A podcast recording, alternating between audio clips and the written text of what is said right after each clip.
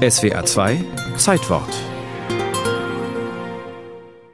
Abgesehen davon, dass ich sowieso Kölner bin und den Dom im Herzen habe, ist das natürlich so, dass wenn ich auf der Autobahn die ersten Spitzen sehe, dann äh, geht einem das Herz auf. Ne? Michael Oster, Bildhauer in der Kölner Dombauhütte, stellvertretend für so ziemlich alle Kölnerinnen und Kölner, die ihren Dom lieben und besingen, der bei ihnen als Bleistiftspitzer auf dem Schreibtisch steht oder die Kaffeetasse ziert. Das muss so sein, denn der Dom ist das tüchtigste und großartigste Werk, das vielleicht je auf Erden gegründet worden war. Dieser Satz stammt von Johann Wolfgang von Goethe und der italienische Dichter Petrarca schrieb bereits im 14. Jahrhundert Ich bewundere, wie groß im Barbarenland die Gesittung, wie schön der Anblick der Stadt, wie überherrlich, obschon unvollendet, der Dom. Und damit ist es auch für den Dombaumeister Peter Füssenich überhaupt keine Frage, dass 1996 dem Antrag auf Annahme in die Welterbeliste der UNESCO stattgegeben wurde. Absolut gerechtfertigtes Welterbe. Er ist etwas ganz Besonderes. Die Menschen, die die ersten Steine setzten für den Kölner Dom, 1248 ist der Grundstein gelegt worden,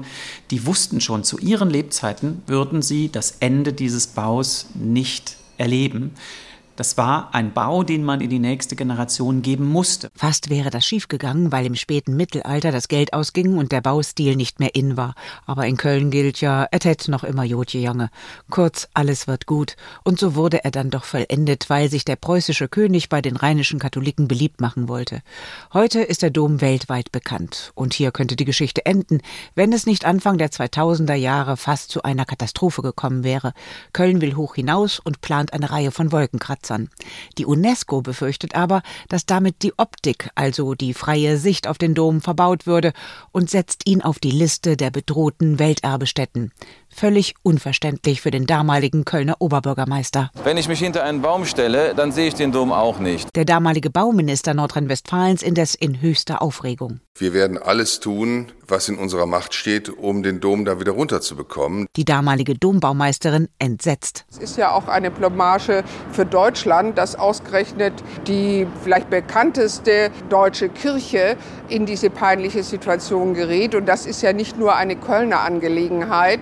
Da ist ja die gesamte Bundesrepublik gefordert. Die gesamte Bundesrepublik sollte sich also aufmachen, Köln die Wolkenkratzer im Stadtteil Deutz auszureden. Natürlich wäre es für Köln eine Katastrophe gewesen, wenn der Dom von der Welterbeliste gestrichen worden wäre, denn er ist das Herzstück von Köln. Eine Arbeitsgruppe aus Denkmalpflege, Ministeriumsmitarbeitern, Kölner Politikern tagte über Monate. Die Rheinisch-Westfälische Technische Hochschule in Aachen unterstützte mit Expertise zur optischen Wahrnehmung des Doms bis schließlich ein baulicher Kompromiss gefunden wurde.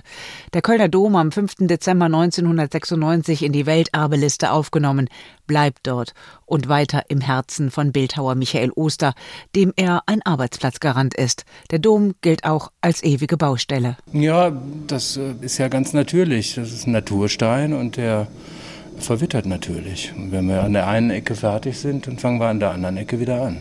Gut so, denn in Köln gibt es den Spruch, wenn am Dom nichts mehr zu tun ist, dann geht die Welt unter. Aber das kann noch dauern, sagt Dombaumeister Füssenich. Ich garantiere, dass das bis zum Jahr 2070 zumindest nicht der Fall sein wird. Solange können wir die Baustellen im Voraus schon planen, denn er ist ein Objekt, das ständiger Pflege und Wartung bedarf.